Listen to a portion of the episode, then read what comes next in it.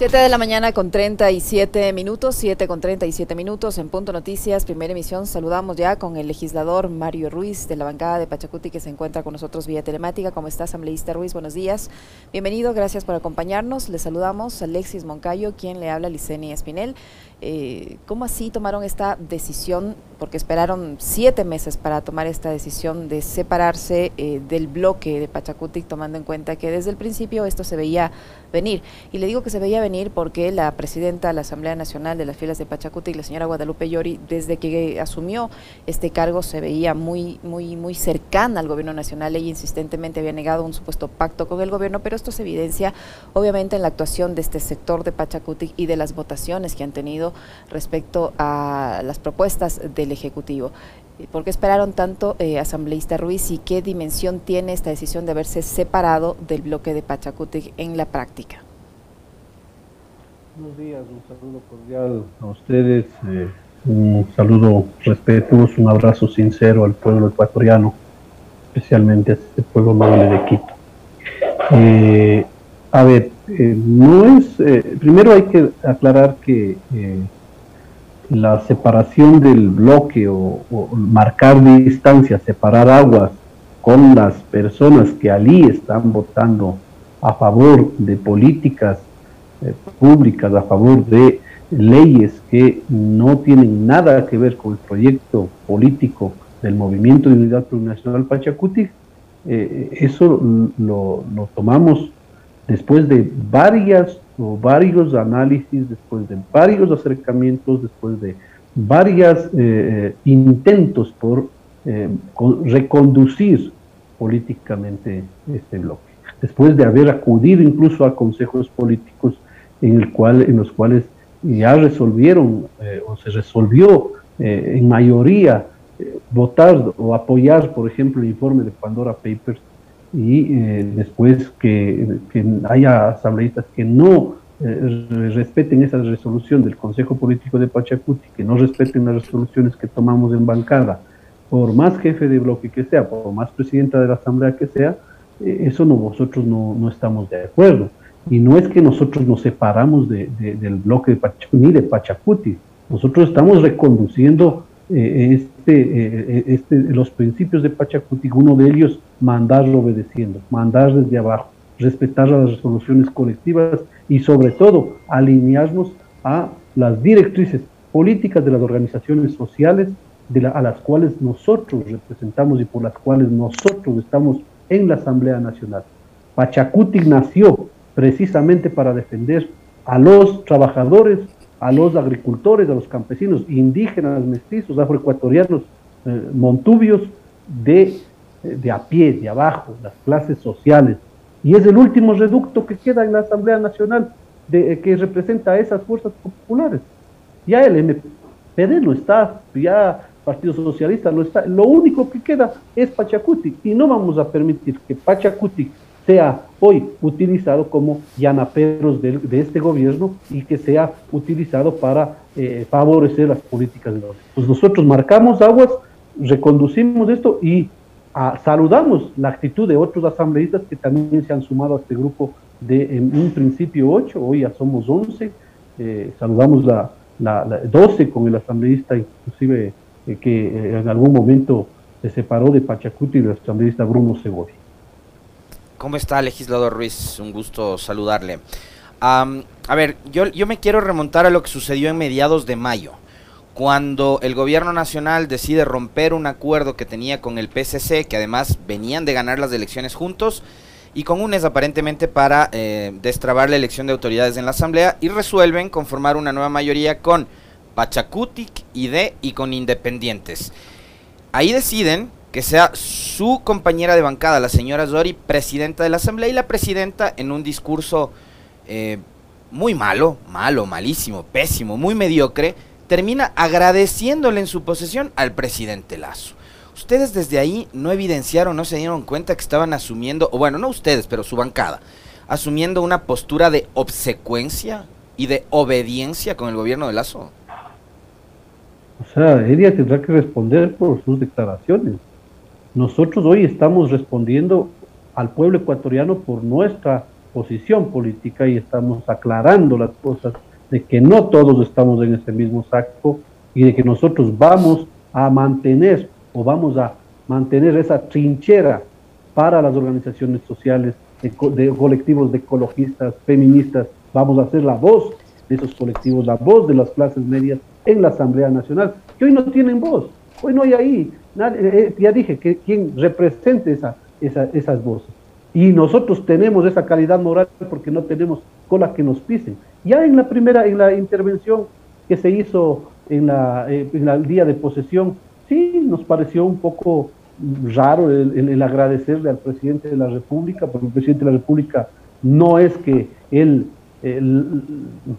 puso o, dio la, autorización, somos asambleístas y cada institución, cada, cada, digamos, función del Estado se merece la autonomía respectiva. Si estaban acostumbrados a tener eh, asambleas eh, sumisas a los gobiernos los últimos 14 años, eso es antes. Hoy es una asamblea en la cual tenemos un contrapeso debido que tiene que haber en todo país democrático.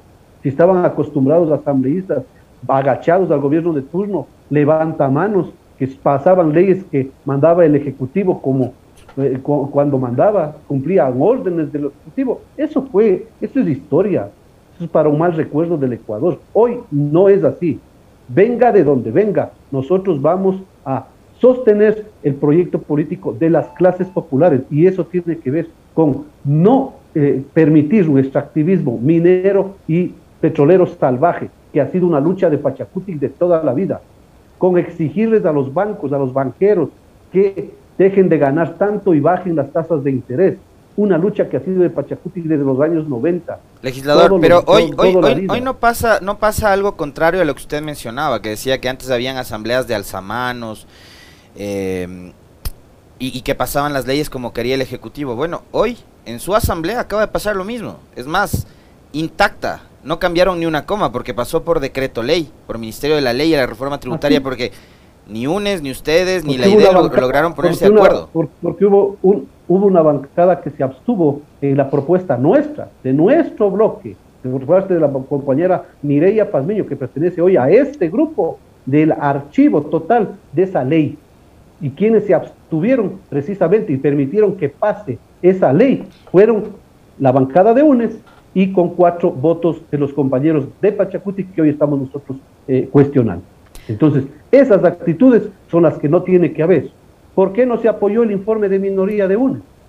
Porque recogieron algunas propuestas nuestras y no recogieron y no quisieron quitar el, el, espacio, el artículo 25, que permite legalizar capitales mal habidos en el extranjero, con una sola condición, que vengan a declarar, a hacer una declaración juramentada, secreta, sobre todo en, el SRI, y con eso y pagar el 3.5% del impuesto y con eso ya está legalizado. No les preguntan de dónde sacó, cómo sacó y se libran de, que les persigan por enriquecimiento ilícito o defraudación tributaria. Entonces, eso es lo que nosotros fue el ludo crítico que le dijimos al informe de minoría de unos. No, saquen eso y nosotros apoyamos. No quisieron, no apoyamos, pero propusimos el archivo de ese proyecto de ley. ¿Qué hicieron? Se abstuvieron y permitieron que pase el decreto ley. Frente a eso, ¿qué hacemos nosotros como eh, grupo parlamentario hoy de este, de este Pachacuti indomable y rebelde? Es presentamos inmediatamente la ley, la, el proyecto de ley derogatoria de ese, de ese decreto ley. Y el, el, día lunes pasado, el día lunes presentamos también una demanda de inconstitucionalidad con una petición de medida cautelar de suspensión de los efectos más nocivos de esta ley. Es decir, aquí hay asambleístas que sí vamos a sostener el proyecto político, pase lo que pase, nos denuncien, no nos denuncien, nos Les persigan con la fiscalía, eh, asambleísta Ruiz, les persigan con la fiscalía, les persigan con la Contraloría, porque aparentemente esto es lo que está ocurriendo, al menos en el caso de la señora Guadalupe Lloria, quien Contraloría le sigue de cerca los pasos y resulta que cada vez que ella trata de tomar o adoptar la posición inicial que tenía en teoría Pachacuti, por ahí aparece la Contraloría y ella cambia de opinión. ¿Qué cree usted que hay detrás de la posición que han mantenido este sector de Pachacuti del que, del que ahora ustedes están eh, tomando distancia, separando aguas, como usted dice?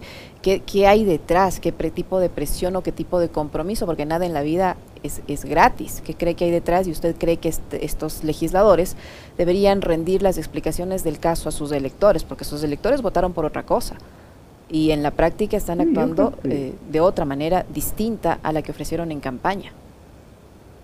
Creo que, eh, no sé, ahí hay, eh, no sé, inexperiencia.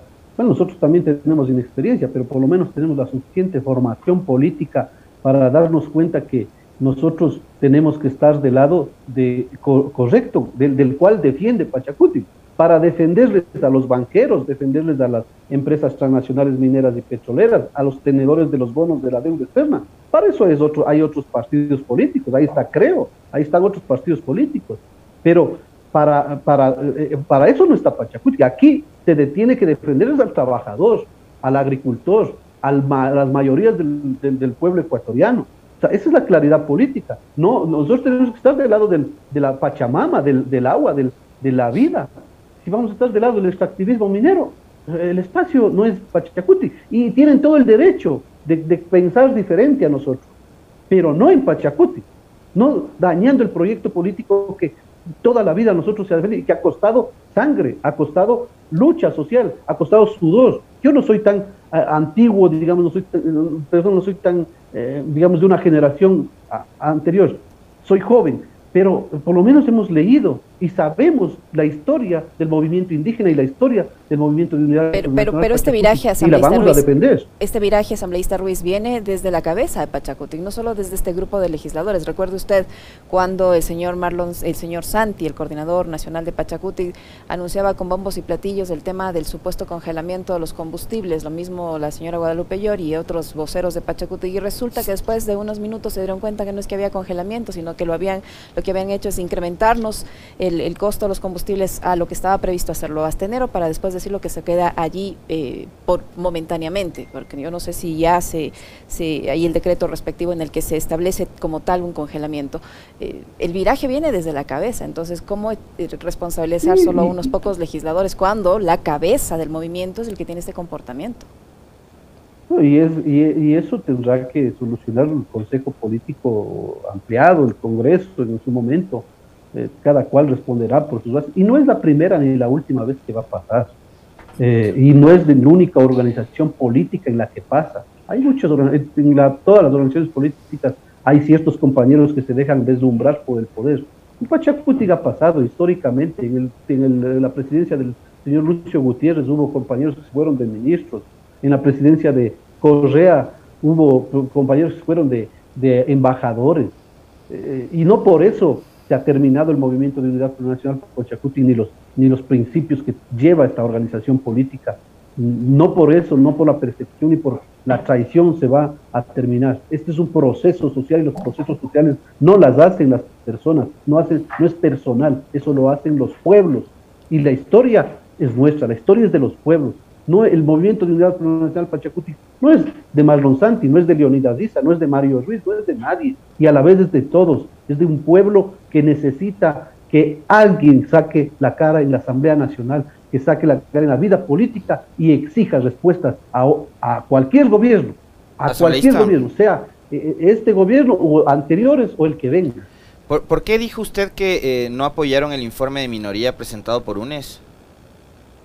porque no quisieron sacar el, eh, el, tema de los paraísos fiscales o la legalización de capitales. ¿No quisieron sacar o no quisieron incluir? A ver, no me queda claro eso. No quisieron quitar, porque el proyecto, el decreto ley que pasó, el proyecto inicial, contempla en el artículo 25 que las personas que tengan capitales en otros países, en cualquier lado, o sea, paraísos fiscales en cualquier lado, puedan legalizar esos capitales. Pero yo tengo, aquí el, yo tengo aquí el informe de minoría. 5%. Yo tengo aquí el informe de minoría y el informe de minoría señala eso, eliminar todo vicio de conflicto de intereses entre los grupos de poder y el Estado en donde los cambios más significativos se centran en eliminar el libro 2 del proyecto de ley original del Ejecutivo, régimen impositivo voluntario, único y temporal, para la regularización de activos en el exterior. Es decir, si sacaban, si sacaban eso. Eso, eso, eso, es los considerando. Pero está incluido. el, proyecto, el proyecto de ley. Vean lo que dice ahí el artículo 25. El artículo 25 no está contemplado en, esa, en, ese, en ese informe de minoría. Y es por eso que nosotros no apoyamos este informe de minoría y no vamos a apoyar cuando se trate de favorecer a grupos económicos de la élite económica y política de este país. ¿O no lo apoyaban porque era de la revolución ciudadana? No, no, nosotros hemos apoyado muchas cosas y tampoco no les hemos apoyado ciertas otras cosas que no tienen que ver con el, el, proyecto o el beneficio a las clases populares. Y nosotros, ya hemos dicho, nosotros no somos correístas, ni tampoco somos racistas. Nosotros somos los hijos de los grandes levantamientos de octubre de los años 90 y vamos a hacer respetar esos procesos sociales y procesos históricos.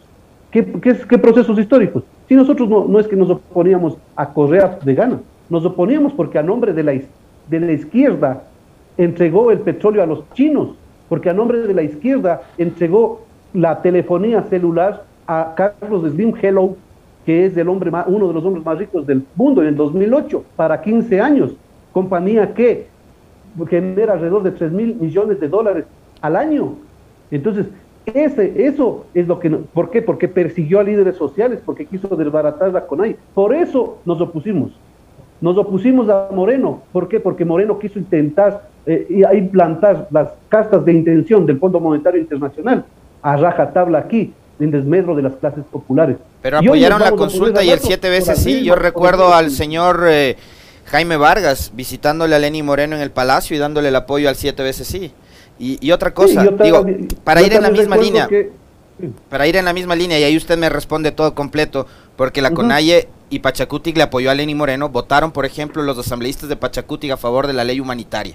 No, tampoco, no, no aquí no tenemos mala memoria. Fueron em, expulsados. ¿Perdón? Y fueron expulsados por eso. Pero fueron de Pachacuti. pero fueron de Pachacuti. fue expulsado por eso. Pero fueron de Pachacuti. Eh, Como por ejemplo los asambleístas de UNES en el 2011 hicieron la ley de minería y hoy esa ley de minería permite en el artículo 91 y 92 que las regalías en concesiones mineras sean solo del 8% para el Ecuador y del 92% para las empresas transnacionales mineras. Entonces aquí, si no se puede juzgar por las actitudes que han hecho los asambleístas en el anterior en el pasado con lo que se está ahora tratando de reivindicar. Pero usted está juzgándoles a la Revolución Ciudadana por lo que hizo Correa. Y ahí le quería preguntar también, para, para, sumar al, al, cuestionamiento que yo le hacía antes, eh, ¿no será que también, eh, digamos, usted mencionaba hace un momento eh, que la falsa izquierda, ¿no? hay quienes le señalan a ustedes también como la falsa izquierda porque haciéndole el juego con el voto nulo dejaron que la extrema derecha gane las elecciones. No, pues ¿y quién dice que es izquierda Arauz o Correa? La izquierda no vende el patrimonio social del Ecuador a, empresas transnacionales. Salvador Allende era de izquierda en 1968 y recuperó el cobre de Chile de las empresas Kenecot y Anaconda Cooper el cobre que hoy les representa alrededor de 3.600 millones de dólares en seis meses a Codelco, y de eso vive Chile. Es decir, aquí no, no, no podemos decir que cantando las canciones del Che Guevara y diciendo soy de izquierda, entreguemos todo el patrimonio social y cultural y, económico de un país, de un Estado, de una nación, a empresas transnacionales, sean de donde sea, chinas, canadienses, estadounidenses. eso es lo que nosotros hemos discutido. Una, eso. Otra, segundo, Aquí, eh, eh, si ellos dicen que nosotros estamos por... Ya, 14 años, bueno, digamos, 10 dicen que han estado. ¿Por qué no toparon pues las tasas de interés de los bancos y cooperativas que, ganaron en ese tiempo casi 600 millones de dólares al año?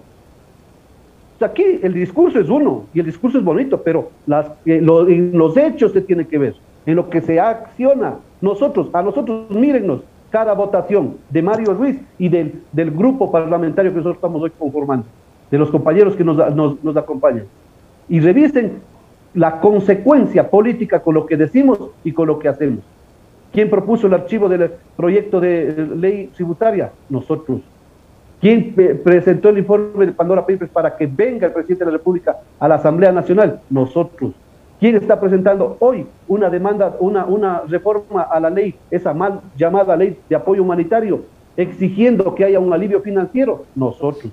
Entonces, aquí vamos haciendo con hechos y vamos demostrándole al país que sí se puede hacer política de forma diferente. Y si quieren juntarse a este proyecto, más asambleístas, vengan de donde vengan, de UNES, de Izquierda Democrática, Social Cristiano, de, del, de donde sea, que quieran apostarle a un modelo diferente, que no sea solo extractivismo minero y petrolero, vamos. Aquí hay una incapacidad total en los gobiernos de decir que no hay otra forma de desarrollo. Solo extractivismo minero es que hay fuentes de empleo. Extractivismo petrolero es que no, no hay otra forma. No hay agricultura, no hay turismo. Entonces, aquí tenemos que apostarle a eso y en eso estamos. Nosotros vamos a defender ese proyecto que viene de, las extrañas de los, del pueblo, nada más.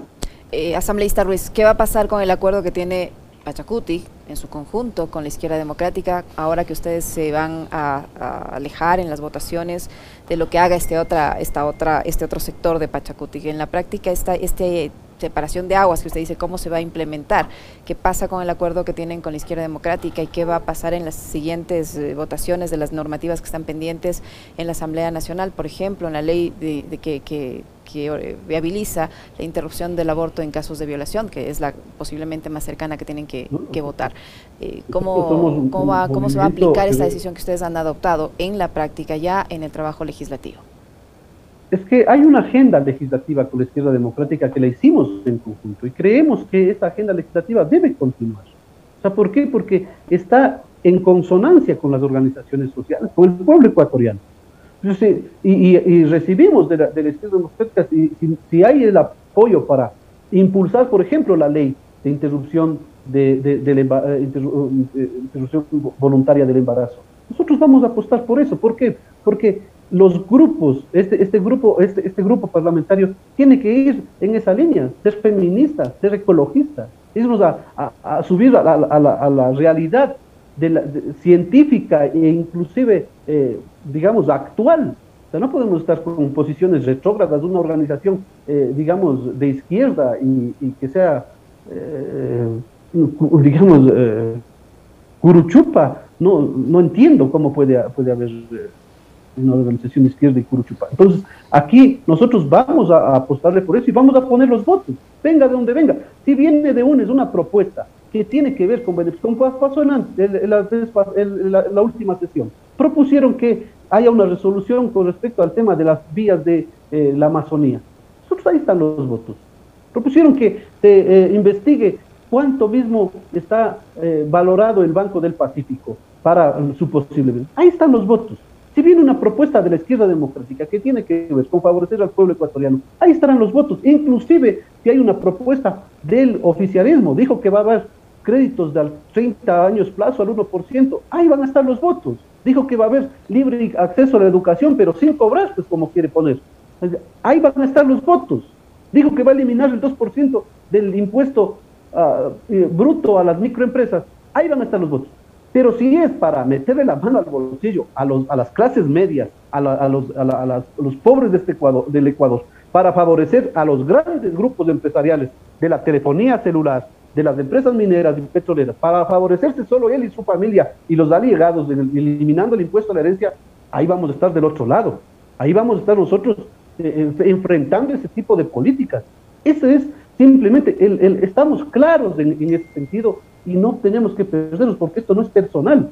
No es de que si me cae bien eh, Correa, no me cae bien Correa, si me cae bien Leonidas Díaz, no me cae bien Leonidas Díaz, si me cae bien Lazo. No, no, no, aquí esto no es personal, esto es política y esta política tiene la finalidad de enrumbar un país, y este país que tenemos que sacar adelante entre todos, pensando en todos, no solo en pocos. ¿Y ustedes van a seguir asistiendo a las reuniones de bancada?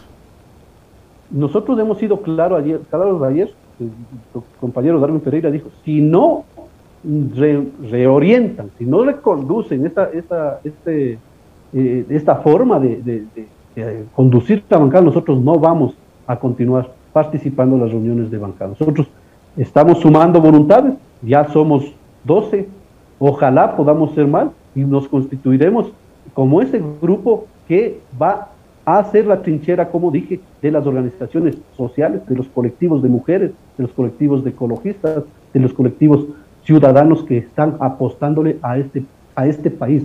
De los, ¿Y qué nombre va a tener este grupo asambleísta, Ruiz? Si ya no son, no van a acudir a las, a las reuniones de la bancada de Pachacuti, eh, ¿cómo se van a autodenominar? Eh, y, si, y si bien ustedes no van a desafiliarse o a separarse de Pachacuti como tal, ¿van a pedir que este otro grupo sea expulsado de Pachacuti? No, no, no, no. Es que nosotros no podemos pedir que nos expulsen de nuestra propia casa.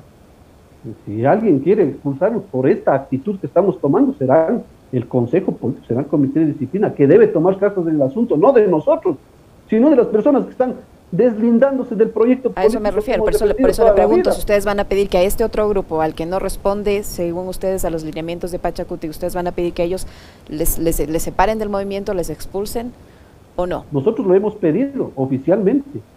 Esperemos que el Comité de Ética, nosotros ahí no, no, no influimos, el Comité de Ética, el Consejo Político Ampliado, resuelva y si nosotros estamos haciendo mal, sea, ahí estamos. Que nos reprenda, que nos, que nos reoriente. Si estamos nosotros diciendo que, o sea, estamos yéndonos del, proyecto político inicial de Pachacuti, perfecto, aquí estamos para responder. Pero queremos que se tomen cartas en el asunto con la gente que no está aplicando, no está en este rumbo, no está defendiendo a quienes tenemos que defender. Ya digo, si quieren defender a los grupos eh, de la élite política y económica que han manejado toda la vida este país, el espacio no es Pachacuti. Eso es todo. Entonces, nosotros eh, esperamos que, que, es lo que pasa el 21 de diciembre, me parece, hay una asamblea de la CONAI en Babura, en tierra. Eh, allí también se tomarán, me imagino, decisiones. Ayer creo que hubo un consejo político, un consejo ampliado de, de, la Icuazunari, nosotros tenemos que ir de la mano de, las de esas organizaciones porque somos parte de esas organizaciones. No podemos decir ahora que no, porque ya no nos conviene, ahora ya no soy de la CONAI, ahora ya la CONAI es otro, otro, otro punto que no me, separo, que ellos están en otro, No, no, o sea, esto es juntos. O sea, quienes quieren dividirnos, precisamente ahora han de estar contentos por dividirnos. Pero nosotros tampoco, por ser 25, vamos a estar en el mismo saco de la gente que está apoyando un proyecto político que nada tiene que ver con el proyecto político de Pachacuti.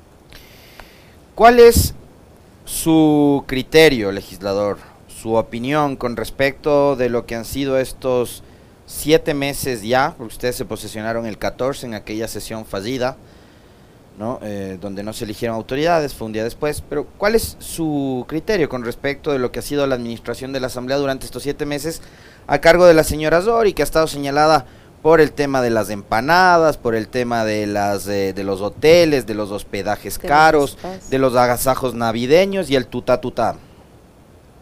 Bueno, eh, yo quiero recalcar que desde el inicio hubo una ataque frenético no solo en contra de la compañera Guadalupe Llores, sino contra la Asamblea Nacional.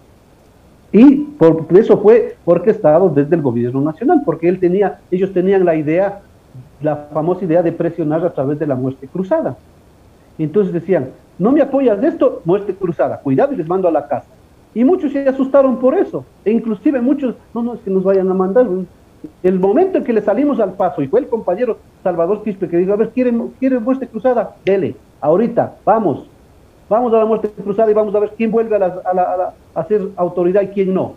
Ahí ya recularon, ahí en España ya dijo, no, que la muerte cruzada se quede nomás en la Constitución. Entonces, esa fue una estrategia para eso, desbaratar el prestigio de la Asamblea Nacional y hubo mucho de, de falso en esas informaciones.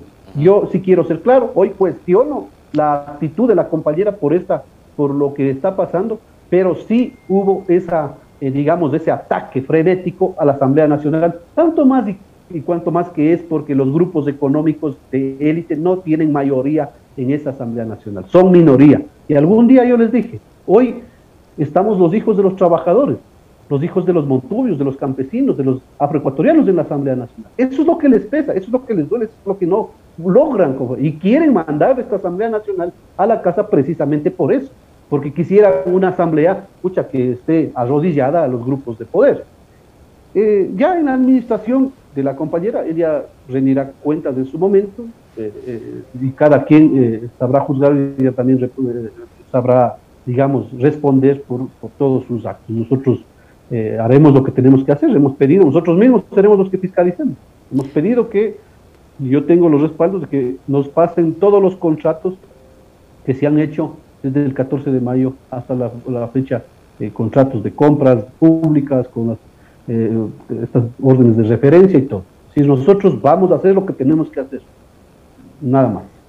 Asambleísta Ruiz, para finalizar, ¿usted cree que la CONAIE debe seguir teniendo un rol, protagónico al interior de Pachacuti o debe ser, como dice el señor eh, Lucero, que no debería tener un rol político dentro de Pachacuti, la CONAIE siendo la mayor organización indígena y siendo eh, la raíz del movimiento Pachacuti? No, es como decir que, mi mamá no podría, no debe eh, influir, incidir en, mi, en, mi, en, mis decisiones, ¿no? Mamá es mamá, si pues, algún rato, aunque sea un consejo, se le va a recibir, pues no es, no es así. Y, ellos, ellos, si ellos quieren separarse, que, que, ellos han sido los que han estado todo el tiempo, entonces Pachacuti Gacala con Ayacaco. No, no, somos los mismos. Si, no hay diferencia, los mismos dirigentes de la CONAIE en muchas ocasiones son dirigentes del Pachacuti. Los mismos dirigentes del Pachacuti en ocasiones son dirigentes de la CONAIE. Ex dirigentes de la CONAIE están ahora presidiendo Pachacuti coordinando Pachacuti. Entonces, eh, no podemos separarnos. Ni tampoco, ni tampoco decimos que el Pachacuti representa solo a la CONAIE. el Pachacuti hoy ya dejó de ser el Pachacuti de las juntas parroquiales, de la, del movimiento indígena. No, el Pachacuti ahora es de todos, de los trabajadores, de, los estudiantes, de los obreros, de los eh, afroecuatorianos, de los urbanos inclusive. Y eso pasó a ser, y demostramos en estas elecciones, y vamos a seguir demostrando. Y por eso es necesario que hoy hagamos lo que tenemos que hacer es decir, conducir esta, eh, digamos, volver la esperanza a los adentros y a los simpatizantes de Pachacuti de que aquí sí estamos firmes para la defensa de ese proyecto político inicial, no para irnos, eh, digamos, viendo lucecitas demasiadas en el poder y apegándonos a poder. Legislador, eh, yo le tengo una pregunta última que tiene que ver con un hecho coyuntural, que es lo sucedido el día de ayer en Saruma. Y creo que lo que ha pasado ayer en Saruma que es provocado por el hombre, no es un desastre natural, no es un evento fortuito, es el colapso de una ciudad, de un cantón, que además es patrimonio del Ecuador, eh, provocado por la mano del hombre, por la minería ilegal. Hoy por hoy, la causa de Saruma debería ser una causa nacional, porque en Zamora hay territorios también ocupados por la minería, Azuay también, Pichincha, Imbabura y otras provincias. ¿Qué es lo que se tiene que hacer para poner un alto, para frenar a la minería ilegal, pero ya en serio, ¿no? Y que se acaben esas mafias que defienden a la minería ilegal y que además hay políticos ahí que tienen metidas sus manos, ¿no? Defendiendo eh, precisamente esas actividades ilícitas. Y es absurdo lo peor. Dicen que no pueden controlar la minería ilegal, pero sí cuando salen a protestas los campesinos, los agricultores de contra de la minería legal o ilegal, como en Buenos Aires, por ejemplo, allí sí llegan con 500 policías y arremeten como pueda contra madres de familia, contra ah, personas de la tercera edad. O sea, para eso sí hay la capacidad de la policía. Nosotros le hemos llamado a la señora ministra de Gobierno, hemos pedido alguna información por el tema de Buenos Aires, por el tema de, inclusive acá en, en vamos a, pedir incluso ahora la información debida con respecto a Saruma, mi solidaridad con todo el pueblo eh, sarumeño, con esa ciudad hermosa, ese patrimonio eh, cultural del, Ecuador. y nosotros eh, vamos a hacer lo que nos corresponde en la medida de nuestras competencias. Tenemos la potestad de fiscalizar. Llamaremos a cada ministro, a cada autoridad de la Asamblea Nacional a que nos explique qué es lo que está haciendo con respecto al control de la minería ilegal en Saruma. Y no solo de la minería ilegal, de la minería legal también. Si hay informes de Contraloría, vea, eh, de la mayoría de concesiones hay informes de Contraloría. Nosotros propusimos también, nosotros, yo propuse que se cree una comisión ocasional en la Asamblea Nacional para que se revisen y se auditen todas las concesiones mineras y petroleras. Si hay, o si tienen o, cuentan o no con el respaldo o de los parámetros internacionales, constitucionales, especialmente con que no afecten a las fuentes de agua, a los, a los páramos, a los eh, ecosistemas frágiles e incluso eh, si cuentan o no con la consulta previa libre e informada. Pero también hay en la Asamblea Nacional gente que patea para el otro lado. Pues. para la minería, legal e ilegal. A nosotros, por luchar junto al pueblo de Buenos Aires, nos acusan de minería ilegal. ¿Quiénes? Los, abogados de las empresas transnacionales mineras. Pueden acusar miles de cosas. Eso no nos, no, no, no nos tiene sin cuidado. ¿Por qué? Porque cuando, cuando acuse una persona humilde de abajo, el pueblo, ahí sería de cuidado. Cuando acusen ellos, eso es una medalla más. Seguiremos en la lucha. En Saruma se tiene que, tienen las autoridades que son competentes para eso, es precisamente el gobierno nacional, a través de los directores de ARCOM, a través del gobernador, a través, ¿para qué? Para que explique qué, cómo está controlando eso, qué es lo que está haciendo. Entonces, si no, si no pueden controlar eso, si no pueden controlar las cárceles, si no pueden controlar las ciudades grandes de, Guayaquil, en los ríos, y todos los días hay asesinatos y cariatos, por más estados de excepción que se manden. Entonces, ¿qué es lo que están haciendo? ¿Para qué están ahí, en otras palabras? Si no pueden, no hay ministros competentes, no hay autoridades competentes, cambien nomás. Pongan otras personas que sí sean competentes. Y vamos combatiendo eso. Y nosotros desde la Asamblea Nacional hablando y haciendo lo que tenemos que hacer, legislando y fiscalizándoles, llamándoles a la Asamblea Nacional, saben ponerse verdes de las iras diciendo que les llamamos a los ministros de la, a la Asamblea Nacional.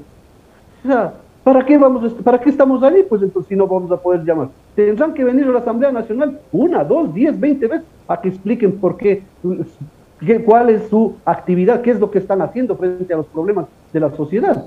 Y si no pueden, y si no explican, y si no hay información, entonces habrá que iniciar los juicios políticos respectivos en contra de esas autoridades. Muchísimas gracias, legislador Mario Ruiz de Pachacuti, que estaba con nosotros. Muy amable por su tiempo y por la información que nos ha proporcionado.